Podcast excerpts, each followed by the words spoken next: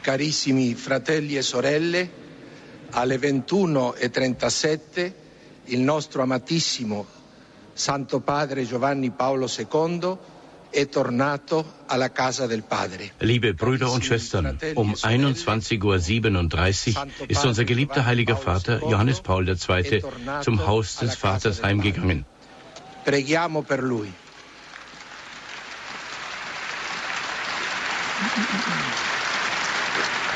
Salve regina. Salve mater misericordiae, vita dulcedo, espes nostra salve. Ad te clamamus, exules filii Eve, ad te suspiramus, gementes et flentes, in ad lacrimarum valle. Eia ergo, advocata nostra, illos tuos misericordes oculos ad nos converte. Et Iesum benedictum fructum ventris tui, nobis post hoc exilium ostende.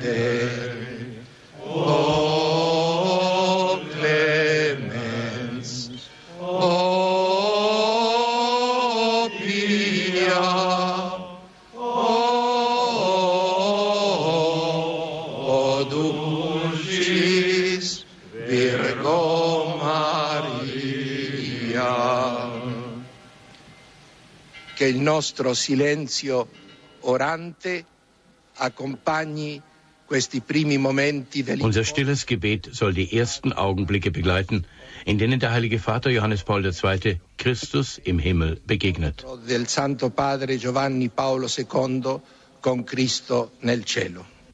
Radio Vatikan live am Abend des 2. April 2005. Tausende Menschen auf dem Petersplatz in Rom harren im Gebet aus, bis sie vom Tod des großen Papstes Johannes Pauls II. erfahren. Und um ihn, den heiligen Johannes Paul, geht es heute in dieser Sendung. Es geht vor allem um sein lebendiges Zeugnis von der Kreuzesnachfolge, dem christlichen Sinn von Leiden und Krankheit und von dem vielleicht verkanntesten Heilsmittel der Kirche, dem Sakrament der Krankensalbung. Und zu dieser Sendung grüßt Sie alle herzlich Gregor Dornis.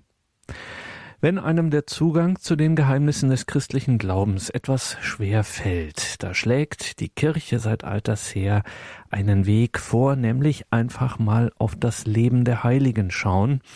Und sie sagt, da öffnet sich eine Tür, da wird der christliche Glaube nämlich berührbar, erfahrbar, lebendig. Konkretes Zeugnis als Katechismus. Das funktioniert tatsächlich perfekt und den Beweis dafür liefert der Jurist und Theologe Dr. Markus Bühning. Seine erfolgreichen Bücher im FE Medienverlag machen nämlich genau das. Sie geben Glaubenswissen weiter durch das Zeugnis der Heiligen und Seligen. Wenn es etwa um die Sakramentalien geht, nachlesbar im Buch Jesu Gewand berühren, die heilende Zuwendung Jesu in den Sakramentalien oder auch, wenn es um die Tugenden geht oder eben auch um die Sakramente. Alles am Beispiel ausgewählter Heiliger. Katechismus mal ganz anders eben als konkretes Zeugnis. Und den allermeisten von uns ist so ein Zeugnis in vitaler Erinnerung von einem, in Anführungszeichen, der jüngsten Heiligen Johannes Paul II.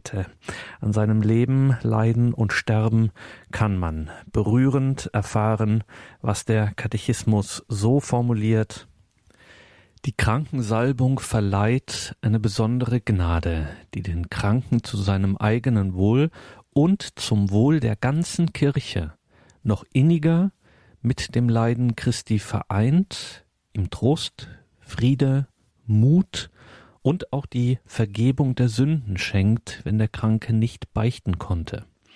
Manchmal, wenn Gottes will, gewährt dieses Sakrament auch die Genesung des Leibes. In jedem Fall, so der Katechismus, bereitet diese Salbung den Kranken auf den Hinübergang in das Haus des Vaters vor hören Sie in dieser Sendung Markus Bühning aus seinem Buch Brücken zur Heiligkeit, die Sakramente der Kirche im Leben der Heiligen und Seligen, die Krankensalbung, der heilige Johannes Paul II. Es war der Abend des 14. Oktober 1978. Gebannt saß unsere Familie an diesem Abend vor dem Fernseher und wartete auf die Bekanntgabe des Habemus Papam. Und es geschah das völlig Unerwartete. Ein voller Kraft und Tatendrang strotzender Herr im besten Alter kam auf die Segensloggia von St. Peter und gewann im Nu die Herzen der Katholiken in aller Welt. Es war der Krakauer Erzbischof Karol Kardinal Wojtyła, der sich in Anerkennung der Pontifikata seine drei Vorgänger den Namen Johannes Paul II. gab. Er war in mehrfacher Hinsicht der Papst der Superlative. Es war das zweitlängste Pontifikat der Papstgeschichte. Auf seinen 104 Auslandsreisen besuchte er 127 Länder dieser Erde. In Italien absolvierte er weitere 146 Pastoralreisen. Er hatte Ende der 80er Jahre einen maßgeblichen Anteil am Zusammenbruch des Kommunismus in Osteuropa. Kein geringerer als Michael Gorbatschow sagte hierzu im Rückblick, ich habe den Kommunismus nicht umgestürzt, es war Johannes Paul II. Das Psalmwort mit meinem Gott überspringe ich Mauern aus Psalm 18 scheint erneut Wirklichkeit geworden zu sein. Gerade wir Deutsche können diesem Pontifex unendlich dankbar dafür sein, dass er die Berliner Mauer zum Einsturz gebracht hat. Sein Lehramt scheint in seinem Tiefgang unermesslich zu sein. Allein 14 Enzykliken hat er seiner Kirche als Erbe und Auftrag hinterlassen. Er war der große Freund der Jugend.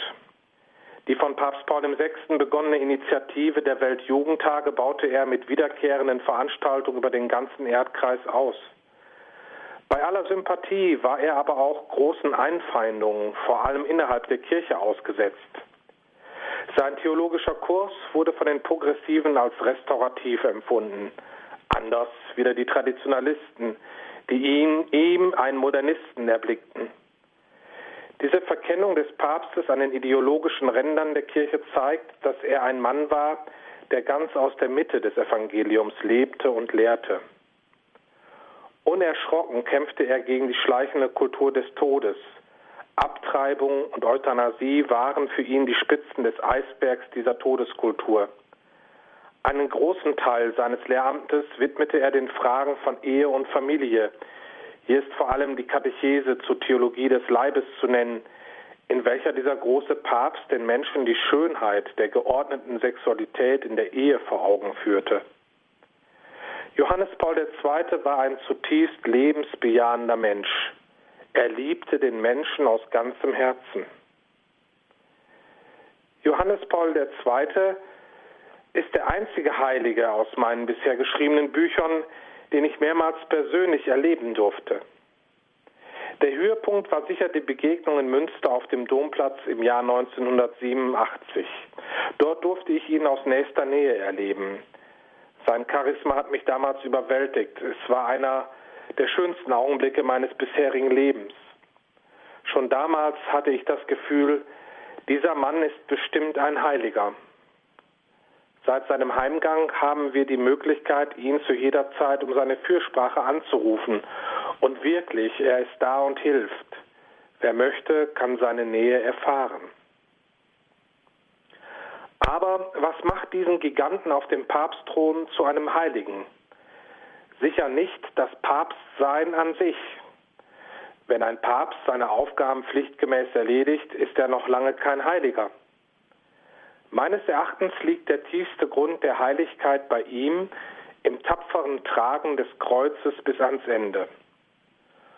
Gott ließ es zu, dass aus dem sportlichen und doch noch recht jungen Papst, der die ganze Welt umarmte, langsam, aber sicher ein schwer kranker, von Leiden gezeichneter Mann wurde.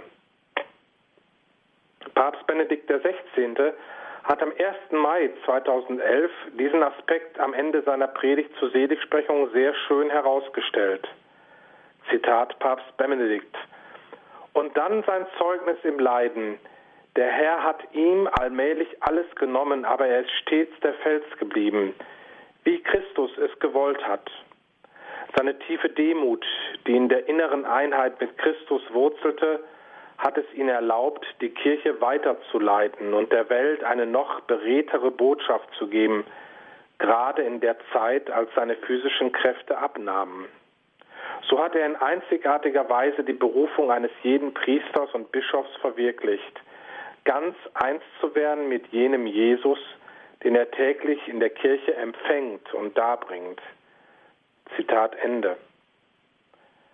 Noch eindringlicher hat sein Leibarzt, Renato Buzzonetti, der über Jahre hinweg wie ein Simon von Cyrene an der Seite des kreuztragenden Papstes dienen durfte, diesen Aspekt der Heiligkeit so herausgestellt.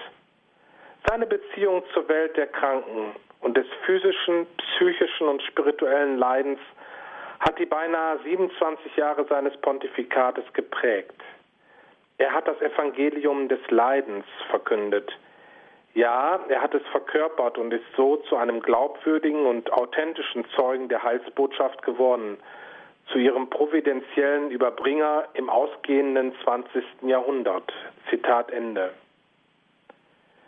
Der Leibarzt weist hier zu Recht darauf hin, dass Johannes Paul das Evangelium des Leidens nicht nur mit den Worten verkündet hat. Nein, er hat diese Botschaft am eigenen Leib erdulden müssen. Viele Kranke und Sterbende wussten sich durch den dahinsiechenden Papst gestärkt. Sie schauten auf ihn und spürten, dass das Leben trotz schwerer Krankheit noch seinen Sinn hat. Bis zum letzten Atemzug blieb Johannes Paul II. seiner Berufung zum Petrus treu und hielt wie Christus am Kreuze aus.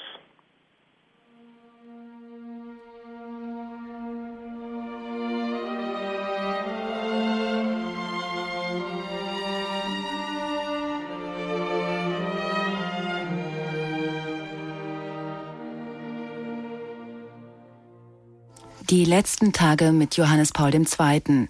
Renato Buzzonetti, der langjährige Leibarzt des polnischen Pontifex, hat seine Erinnerungen an die Zeit mit dem sterbenden Papst aufgeschrieben. Sein Buch in Protokollform bietet keine neuen Erkenntnisse, sondern stellt im Wesentlichen eine gestraffte, überarbeitete Dokumentation des Vatikanischen Amtsblattes dar, die der Vatikan bereits im September 2005 veröffentlicht hatte. Wir haben jetzt mit Renato Buzzonetti gesprochen. Meine Erinnerungen an Johannes Paul reichen von fröhlichen, unbeschwerten Momenten bis hin zu extrem schwierigen. Eine Erfahrung, die mein Leben geprägt hat, war natürlich, als Arzt und als Christ den Tod des Papstes zu begleiten. Ich hatte das Privileg, die Ehre, seine Hand zu halten. Den Körper des sterbenden Papstes zu berühren, das bedeutete auch, seine Wunden zu berühren. Von diesen blutenden Wunden ist später nie gesprochen worden. Buzzonetti betont, er hat viel von Johannes Paul gelernt. Er hat mir geholfen, ein besserer Arzt zu werden. Durch ihn habe ich wirklich verstanden, dass der Arzt dem Menschen dient. Durch ihn habe ich auch Glauben gelernt, etwas von seinem tiefen Geist des Glaubens mitgenommen. Der Leibarzt von Johannes Paul II., Renato Buzzonetti, 2006 im Interview mit Radio Vatikan. Das Zeugnis des heiligen Papstes steht heute im Zentrum dieser Sendung. Wir hören Bestsellerautor Markus Bühning mit einem Ausschnitt aus seinem Buch Brücken zur Heiligkeit, die Sakramente der Kirche im Leben der Heiligen und Seligen. Heute die Krankensalbung bei Johannes Paul II. Markus Bühning. Hintergrund einer Leistungsgesellschaft, die immer nach dem Motto schöner, schneller und reicher verfährt, war dieses Lebensbeispiel ein Kontrastprogramm. Auch dazu wollte Johannes Paul uns durch sein im Leiden durchlebtes Verkündigung des Evangeliums des Leidens auffordern. Verdrängt die Krankheit nicht. Nehmt das Leiden als eine Realität des Lebens an. Lernt euer Leiden mit dem Leiden Christi zu verbinden dann bekommt selbst diese Ausweglosigkeit einen Sinn. Genau darum soll dieser Heilige im Zusammenhang mit der Krankensalbung dargestellt werden. Sein Beispiel ist für jeden Kranken ermutigend, das Leid nicht als sinnlos zu betrachten und im Glauben annehmen zu können. An entscheidenden Punkten seines Lebens hat dieser Papst dieses Sakrament in tiefem Glauben empfangen und Kraft für seinen Leidens- und Todesweg daraus geschöpft. Durch sein Beispiel ist er selbst ein Zeichen für alle Kranken dieser Welt geworden, nicht zu verzweifeln, sondern im Mitleiden mit Christus ihre spezifische Berufung erkennen zu können. Der Weltkatechismus leitet den Abschnitt über die Krankensalbung unter Bezug auf Lumen Gentium, die Kirchenkonstitution des Zweiten Vatikanischen Konzils, wie folgt ein. Durch die heilige Krankensalbung und das Gebet des Priesters empfiehlt die ganze Kirche die Kranken, dem leidenden und verherrlichten Herrn, dass er sie aufrichte und rette. Ja, sie ermahnt, sich aus freien Stücken mit dem Leiden und dem Tode Christi zu vereinigen und so zum Wohle des Gottesvolkes beizutragen. Zitat Ende. In diesem Sakrament ist geradezu eine Aufforderung enthalten, sein Leiden und seinen Tod mit dem Leiden Christi aus freiem Willen zu vereinigen. Hierbei will dieses Sakrament uns stärken, beruhigen und ermutigen, um die mit einer schweren Krankheit oder Altersschwäche gegebenen Schwierigkeiten zu überwinden. Natürlich kann dieses Sakrament auch zur Heilung der Krankheit führen, soweit es dem Willen Gottes entspricht.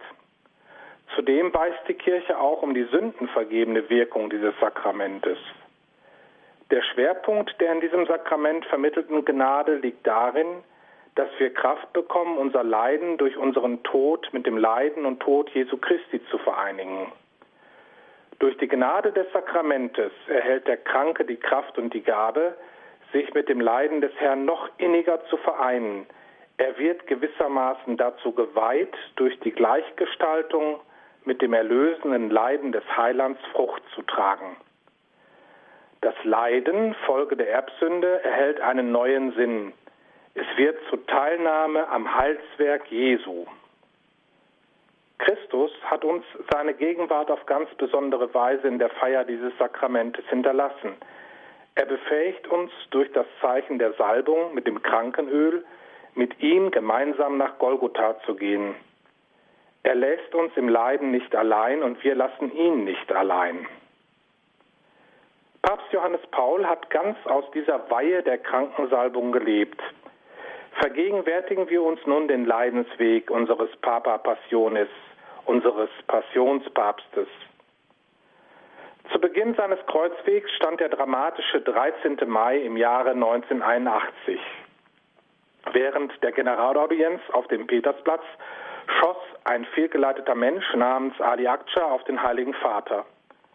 Die katholische Welt war bestürzt. Daraufhin betete die ganze Kirche um das Überleben ihres geliebten Papstes. Ich kann mich noch sehr gut an diesen Tag erinnern. Mein Vater kam völlig außer Atem von der Arbeit in die Küche und sagte, habt ihr schon gehört, auf den Papst ist geschossen worden. Ich musste damals sofort weinen und ein tiefer Schmerz ging durch meine Brust. Den ganzen Abend und in den nächsten Tagen verfolgten wir immer wieder die Berichterstattung, insbesondere die ärztlichen Bulletins. Vor allem aber begannen wir in der Familie für den Vater der Christenheit zu beten. Hören wir zum Attentat den damaligen Leibarzt des Papstes. Als ich ihn im Krankenwagen in die Gemelli-Klinik begleitete, sprach er ununterbrochen auf Polnisch vor sich hin. Jesus, Jesus, murmelte er, und Mutter, Mutter, sonst nichts. Als er am darauffolgenden Sonntag mühsam vom Bett der Intensivstation aus dem Text des Angelus vorlas, fügte er der Vergebungsbitte für den Attentäter aus eigenem Antrieb das Wort Bruder hinzu. Vielleicht ist das die beredte Zusammenfassung seines stundenlanges Überlebenskampfes. Zitat Ende. War wirklich ein Überlebenskampf. Keiner wusste auf dem Weg zur Klinik, ob er es überhaupt noch schaffen würde. Der Papst blieb in dieser äußerst schmerzlichen Situation gelassen und nahm Zuflucht bei der Anrufung des Namens Jesu und unter dem Schutzmantel der Madonna. Hier wird man an die vielen Heiligen erinnert, die in größter Not ihre Zuflucht zum Namen Jesu nahmen. Besonders eindrucksvoll tat dies die heilige Jungfrau von Orléans, Jeanne d'Arc, die noch in den Flammen des Scheiterhaufens den heiligen Namen Jesu anrief. Auch sein Privatsekretär, der jetzige Kardinal von Krakau, Stanislav Civic, schildert uns anschaulich die Ereignisse dieses Tages. Er spendete auf Anraten des Leibarztes unmittelbar nach dem Eintreffen in die Gemelli-Klinik dem Papst die Krankensalbung. Es gab Probleme mit dem Blutdruck, so der Kardinal, und dem Herzschlag. Der schlimmste Moment war allerdings, als Dr. Buzzonetti zu mir kam, um mich zu bitten, dem Heiligen Vater die Krankensalbung zu spenden. Das machte ich sofort, aber innerlich sehr aufgewühlt. Das war so, als hätten sie mir gesagt, dass nichts mehr zu machen sei. Zitat Ende. Das Zeugnis von Kardinal Dziwic deutet an, wie stark hier noch der Akzent des Sterbesakramentes im Bewusstsein war. Im Laufe der Jahrhunderte wurde dieses Sakrament mehr und mehr nur noch den Sterbenden gespendet, sodass man es auch letzte Ölung nannte. Bis heute meinen viele Katholiken, dass dieses Sakrament ausschließlich für die Sterbestunde reserviert sei. Seit dem Zweiten Vatikanischen Konzil hat die Kirche wieder in Rückbesinnung auf die biblische Einsetzung des Sakramentes betont, dass die Krankensalbung nicht nur das Sakrament derer, die sich in äußerster Lebensgefahr befinden, ist. Daher ist der rechte Augenblick für ihren Empfang sicher schon gegeben, wenn der Gläubige beginnt, wegen Krankheit oder Altersschwäche in Lebensgefahr zu geraten. So heißt es in der Liturgiekonstitution Sacrosanctum Concilium Nummer 73. Vor diesem Hintergrund werden heute auch in Krankenhäusern und Altersheimen für die schwerkranken und betagten Menschen Krankensalbungsfeiern angeboten. Auf diesem Wege können die Menschen auch schon vor ihrer Todesstunde die Gnade dieses Sakramentes empfangen. Dies ist sicher auch im Sinne des heiligen Apostels Jakobus, der in seinem Brief diesen Dienst an den Kranken den Gemeinden wie folgt aufgegeben hat. Ist einer von euch krank, dann rufe er die Ältesten der Gemeinde zu sich. Sie sollen Gebete über ihn sprechen und ihn im Namen des Herrn mit Öl salben. Jakobus 5, 14. Es bleibt zu hoffen, dass in der Sakramentsfrömmigkeit der Gläubigen immer mehr diese biblische Bewusstwerdung der Krankensalbung präsent wird und nicht sofort der Empfang dieses wunderbaren Sakraments mit dem Sterben müssen in eins gesetzt wird. Zurück zum Attentat und seinen Folgen. Der Papst verbrachte infolge der fast tödlichen Schussverletzung insgesamt 164 Tage in der Gemelli-Klinik. Weitere Krankenhausaufenthalte folgten. 15 Tage im Jahre 1992, um einen gutartigen Tumor des Darms zu entfernen. Zwei Tage im Jahre 1993 als Folge einer Verrenkung des rechten Schultergelenkes, die ihn zwang, einen Monat lang einen Verband zu tragen. 30 Tage im Jahr 1994 aufgrund eines Falls im Bad und Bruchs des Oberschenkels. Zehn Tage im Jahr 1996 wegen der Blinddarmoperation. Die beiden letzten Krankenhausaufenthalte mit einer Zeit von 28 Tagen zwischen Februar und März 2005 waren notwendig aufgrund der Störung der Atmung durch eine akute Entzündung des Kehlkopfes und der Luftröhre und die Notwendigkeit, eine Tracheotomie durchzuführen. Das größte physische Kreuz war für unseren Heiligen sicher die seit 1991 aufkommende Parkinson-Krankheit. In den darauffolgenden Jahren wurde das Leben Johannes Paul II. noch zusätzlich durch Beschwerden in den Knochen und Gelenken und insbesondere im rechten Knie beeinträchtigt, die es ihm unmöglich machten, lange zu stehen und schmerzfrei zu gehen. Die Symptome der Parkinson-Krankheit und der Knochen- und Gelenkerkrankungen summierten sich und griffen ineinander. Zuerst brauchte er einen Stock, später aber war er auf einen eigens angepassten Stühle und bewegliche Podeste angewiesen. Aus dem einst so athletischen Mann, der seine Erholung gerade auch bei der sportlichen Betätigung wie bei Skiurlauben und waghalsigen Klettertouren in den Dolomiten fand, wurde im Laufe der Zeit ein von Krankheiten gezeichneter Mann. Eins verlor er dabei aber nie, seinen Mut. Immer wieder rief er der Jugend der Welt zu, insbesondere auf den Weltjugendtagen, dass sie mutige Christen sein sollten. Er lebte dies auf einzigartige Weise vor. Auch der Humor kam ihm nicht abhanden. So bezeichnete er die Gemelli-Klinik während des langen Krankenhausaufenthaltes nach dem Attentat als Vatikan Nummer drei nach dem Petersplatz und Castel Gandolfo. Es bleiben die Bilder in Erinnerung, auf denen er mit seinem Stock kreisende Bewegungen machte und aller Welt signalisierte, ich lasse mich nicht unterkriegen. Mehr noch, Johannes Paul II. nahm seine Krankheit als eine ihm von Gott gegebene Aufgabe an. So sagte er 1996 nach der Blinddarmoperation Folgendes.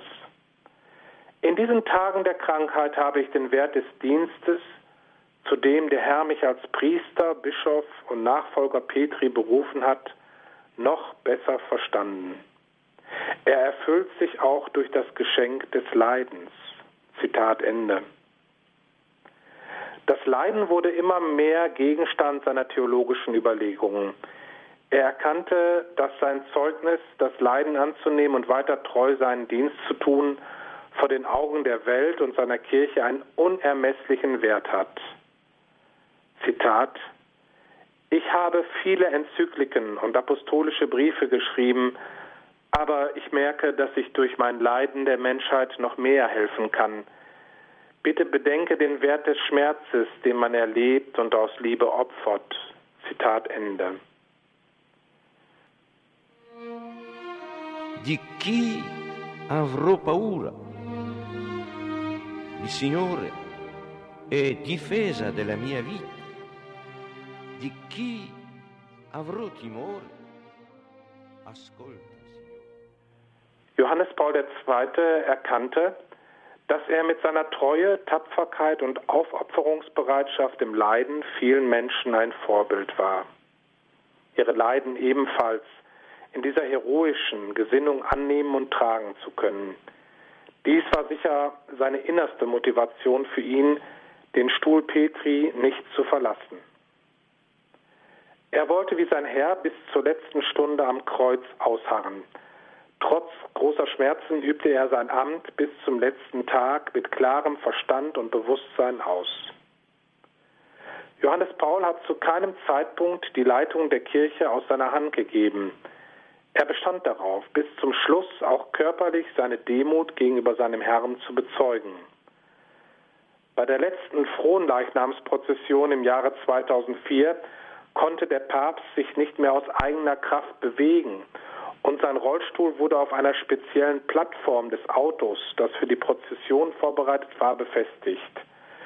Hören wir den eindrücklichen Bericht seines Postulators im Heiligsprechungsprozess Monsignore Oda.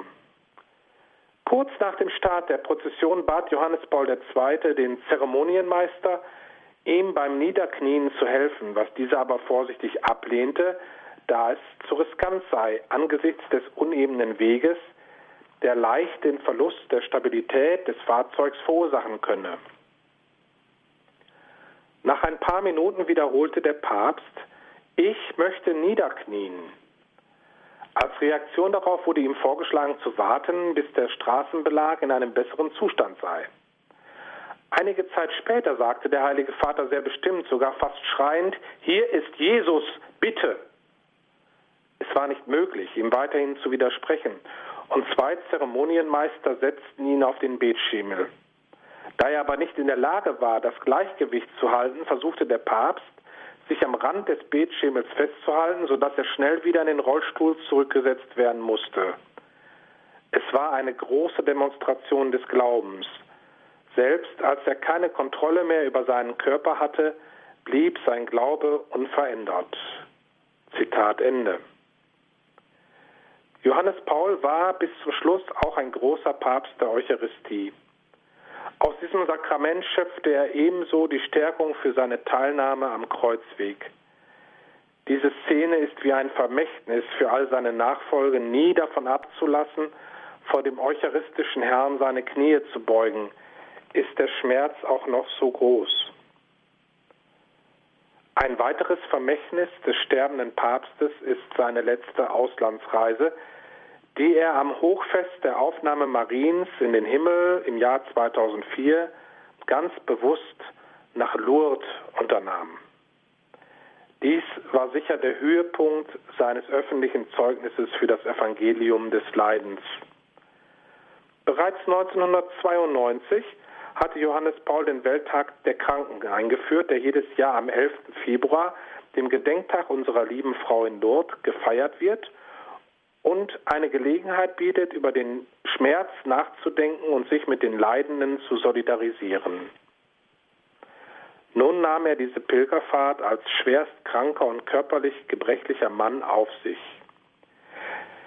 Der Leibarzt Buzzonetti durfte den Heiligen auf dieser letzten irdischen Pilgerfahrt begleiten und schildert seine Erlebnisse. Der Papst war krank, erheblich in seinen Bewegungen und Gesten eingeschränkt und gezwungen, den Vortrag seiner Marienanrufung in der Grotte von Massabielle zu unterbrechen. Doch er zog sich nicht zurück. Er entzog sich nicht seiner Pflicht als Sohn und als Hirte.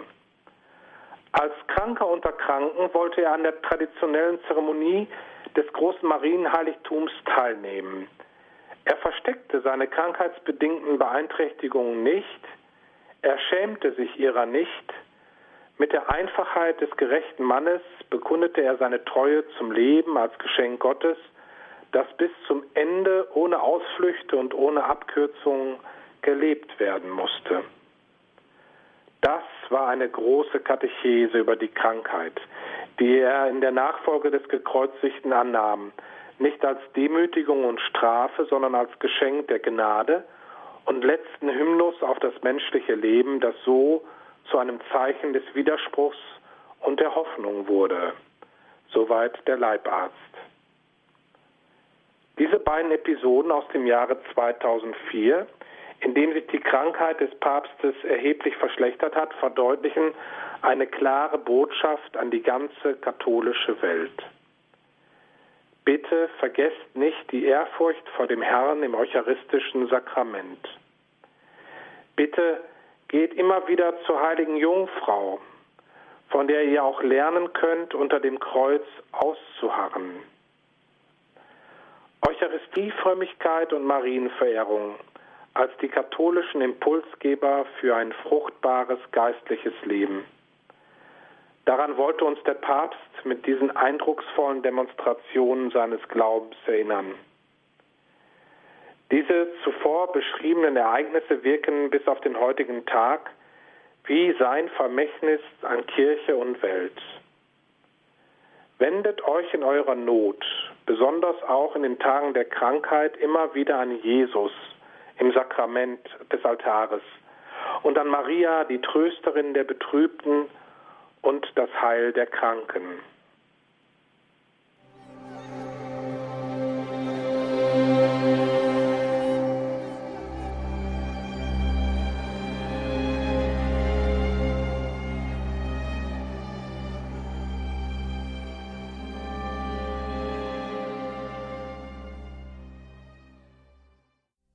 Viele Bilder sind wohl den Menschen von diesem Papst in Erinnerung geblieben.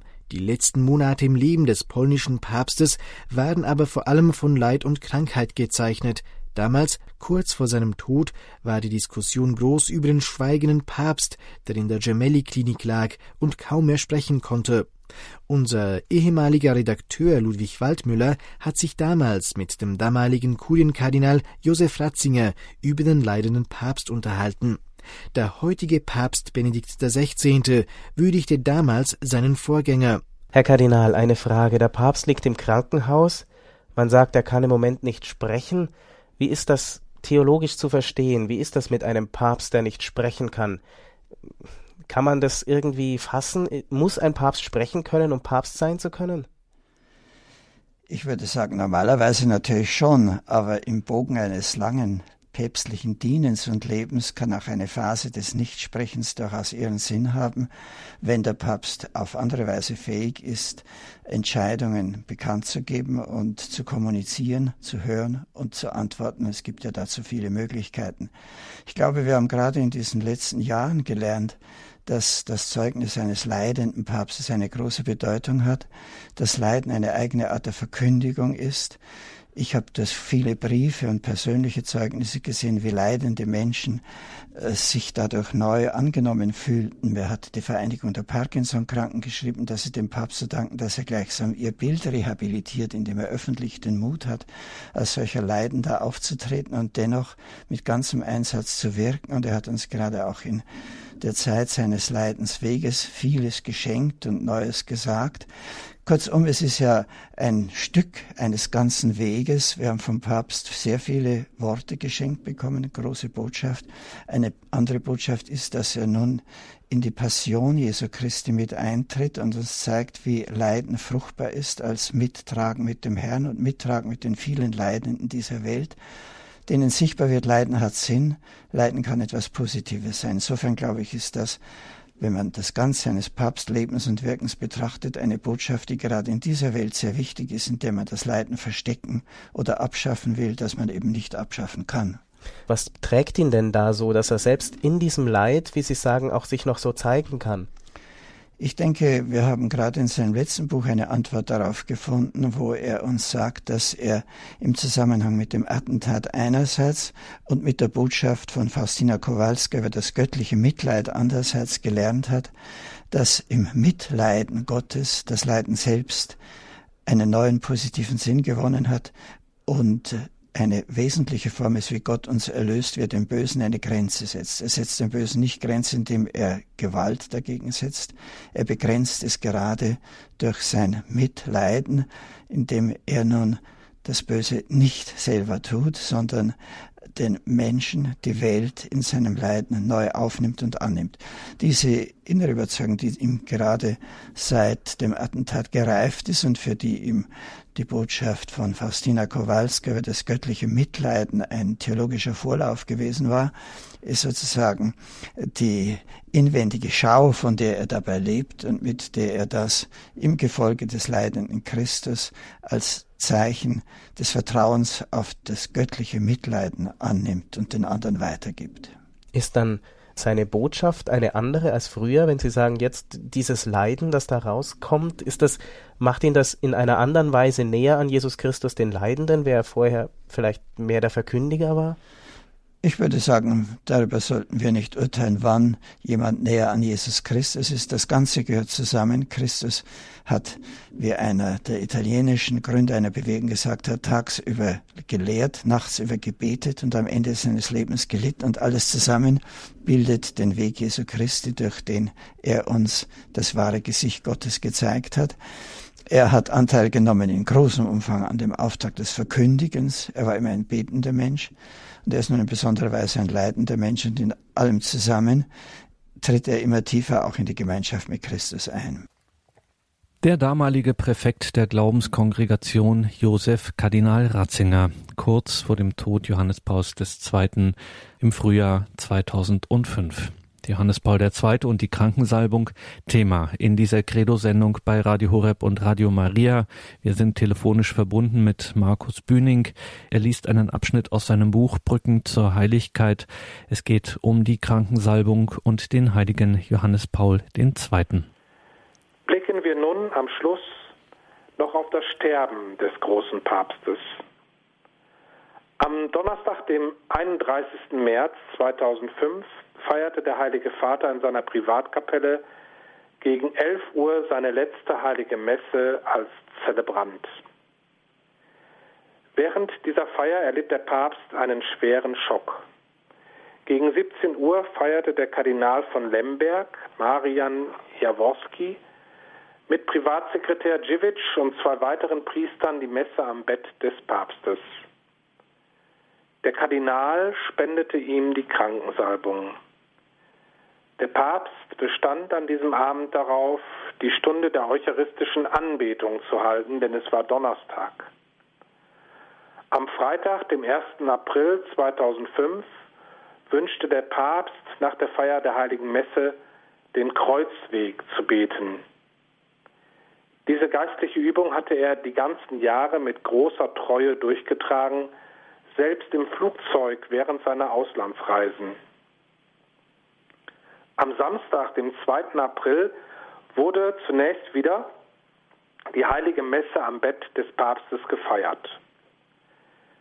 Der Heilige bat darum, ihm das Johannesevangelium vorzulesen. Im Anfang war das Wort und das Wort war Gott und das Wort ist Fleisch geworden.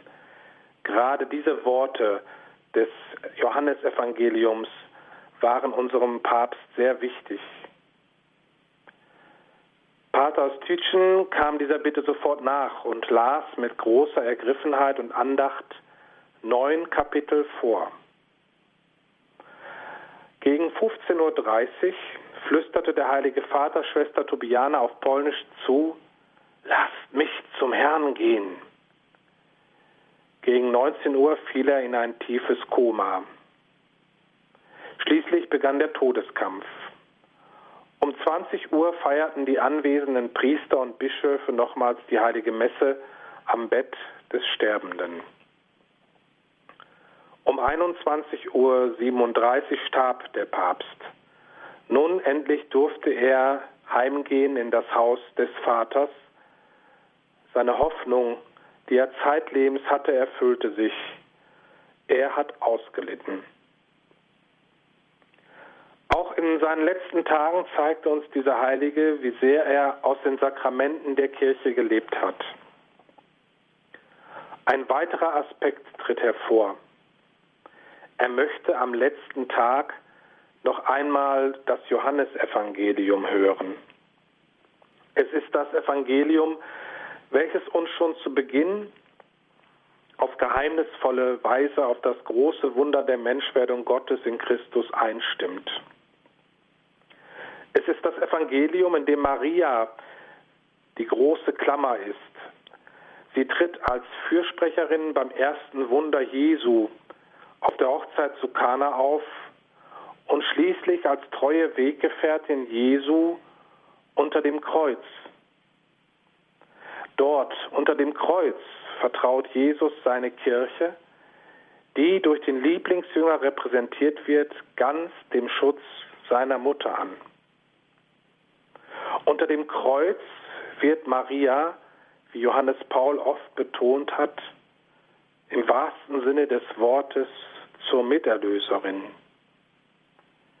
In diesem Evangelium redet Jesus ausführlich über das eucharistische Sakrament. Er sagt dort, dass er die wahre Speise für das Volk des neuen Bundes ist. Diese Worte wollte der heilige Johannes Paul noch einmal hören. Für diese Worte hat er sein Leben hingegeben, als junger Mann, als Priester, als Bischof und als Papst, als Hirte der universalen Kirche. Er wollte ganz dem fleischgewordenen Wort gehören, bis hinein in die Via Crucis, in den Kreuzweg zusammen mit Maria, der er getreu seinem Wahlspruch Totus tuus, ganz dein Maria, sein ganzes Leben anvertraut hat.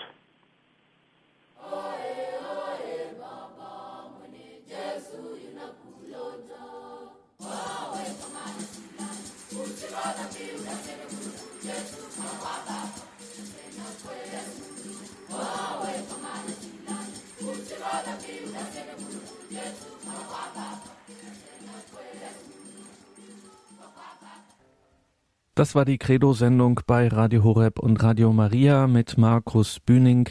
Es ging um die Krankensalbung und das Zeugnis des heiligen Johannes Pauls II.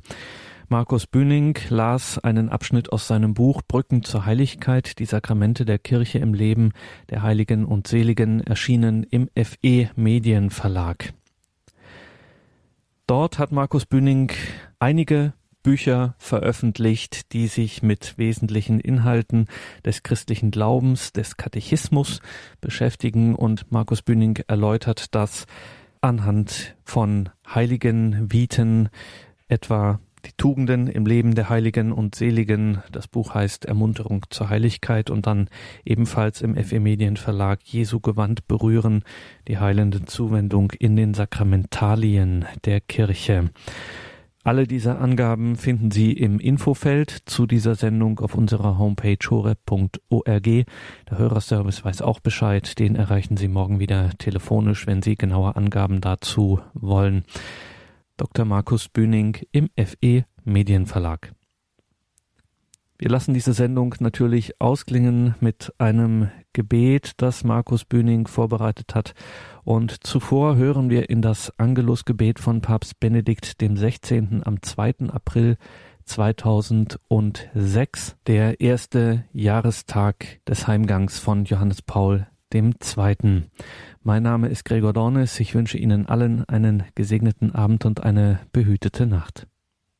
E Liebe Brüder und Schwestern, der 2. April im letzten Jahr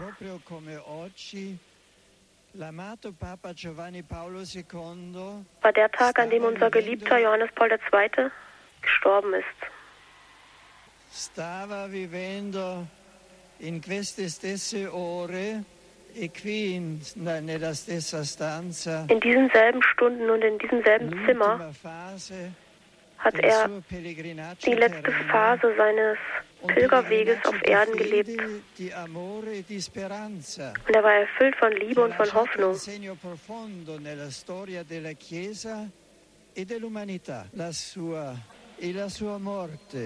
Sein Leben und sein Tod waren wie eine Verlängerung der heiligen Tage Karfreitag und Ostern. War sein letzter Kreuzweg am Karfreitag. Ich kann es nicht vergessen. Er hat den Kreuzweg, der am Kolosseum stattgefunden hat, in seiner Privatkapelle verfolgt, per Fernseher. Und er wollte uns am Ostersonntag Obi et Orbi den Segen geben und wollte zu uns sprechen und konnte es nicht mehr und konnte nur noch eine Geste mit den Händen machen. Wir werden das nie vergessen. E es war die am meisten erlittende und bewegende Segnung, die er uns als besonderes Testament hinterlassen hat, seines Willens, den Willen Gottes bis zum bitteren Ende zu erfüllen.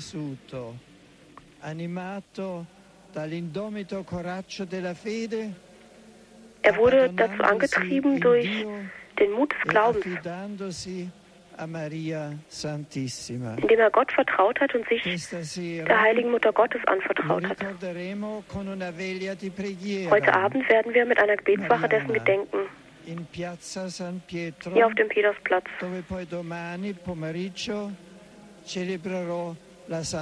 Wo ich morgen Nachmittag in diesem Anliegen die heilige Messe feiern werde. Auf seinem Lebensweg hin zum Haus des Vaters. Können wir uns fragen, was hat dieser große Papst uns hinterlassen? Was hat er uns für ein Erbe gegeben zu Beginn des dritten Jahrtausends? Sein Erbe ist immens. Aber die Hauptbotschaft seines langen Pontifikates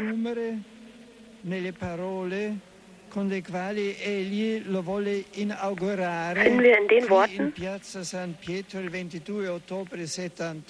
denen er sein Amt angetreten hat, 78 hier auf dem Petersplatz. Öffnet, ja reißt die Tore weit auf für Christus. Dieser unvergessliche Appell klingt nach, als wäre er heute ausgesprochen. E Johannes Paul II. hat mit seiner ganzen Person, mit seinem ganzen Pontifikat, vor allem mit seinem besonderen Programm der Reisen, die ganze Welt erreicht die Massen, die religiösen Führer, die Menschen der Kirche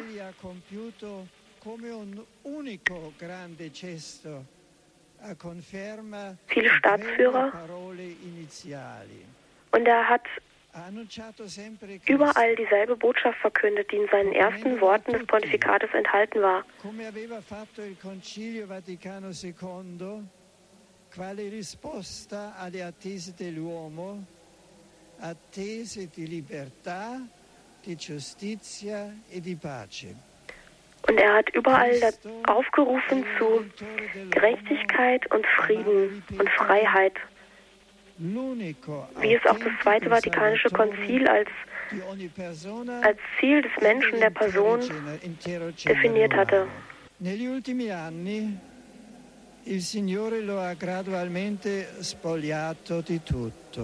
den letzten Jahren hat der Herr ihn Schritt für Schritt von allem weggezogen und ihn mehr an sich gezogen. E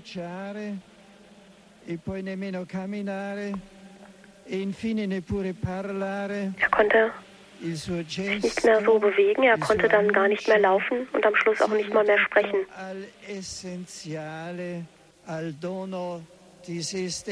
Gott hat ihn immer mehr zum Wesentlichen geführt, zur Hingabe seiner selbst bis ans Ende.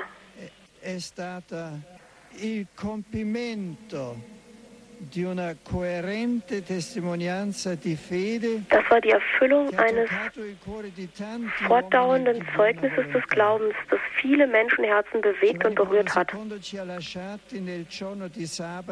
Johannes Paul II. hat uns verlassen an einem Samstag, einem Tag, der besonders der Mutter Gottes geweiht ist, zu der er eine besondere persönliche Verehrung pflegte. Domandiamo ora di aiutarci auch jetzt bitten wir Sie, dass wir das, was er uns gelehrt hat und was wir von seinem Pontifikat bekommen haben, dass wir das als Schatz bewahren können. Gesù annuncia molte volte la paternità di Dio nei riguardi degli uomini riallacciandosi alle numerose espressioni contenute nell'Antico Testamento. Per Gesù Dio non è solamente il Padre di Israele, il Padre degli uomini, ma il Padre suo, il Padre mio. Pater noster, qui sinceri, sanctificetur noven tuum, adveniat regnum tuum, fiat voluntas tua, sicur in cielo ed in terra. Pane nostrum quotidianum, da nobis odie, et dimitte nobis de vita nostra, sicur et nostri vittimus, debitoribus nostri, et ne nos induca in tentatione, sed libera nos a.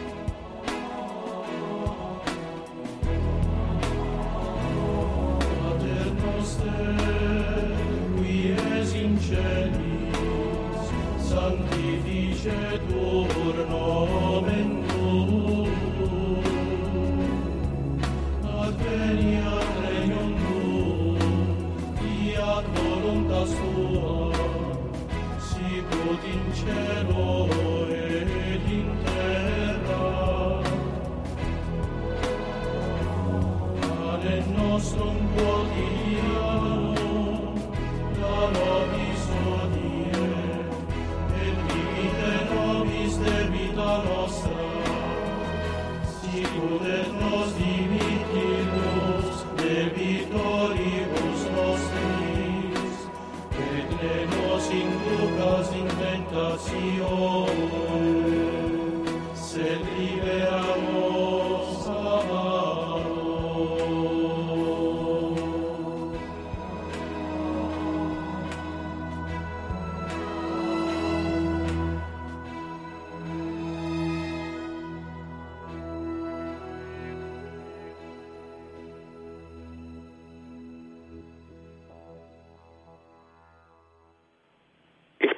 unsere Betrachtung über das Leiden des heiligen Johannes Paul beenden mit einem Gebet an diesen Heiligen und Sie einladen, mit mir gemeinsam diese Gedanken des Gebetes zum Himmel zu tragen.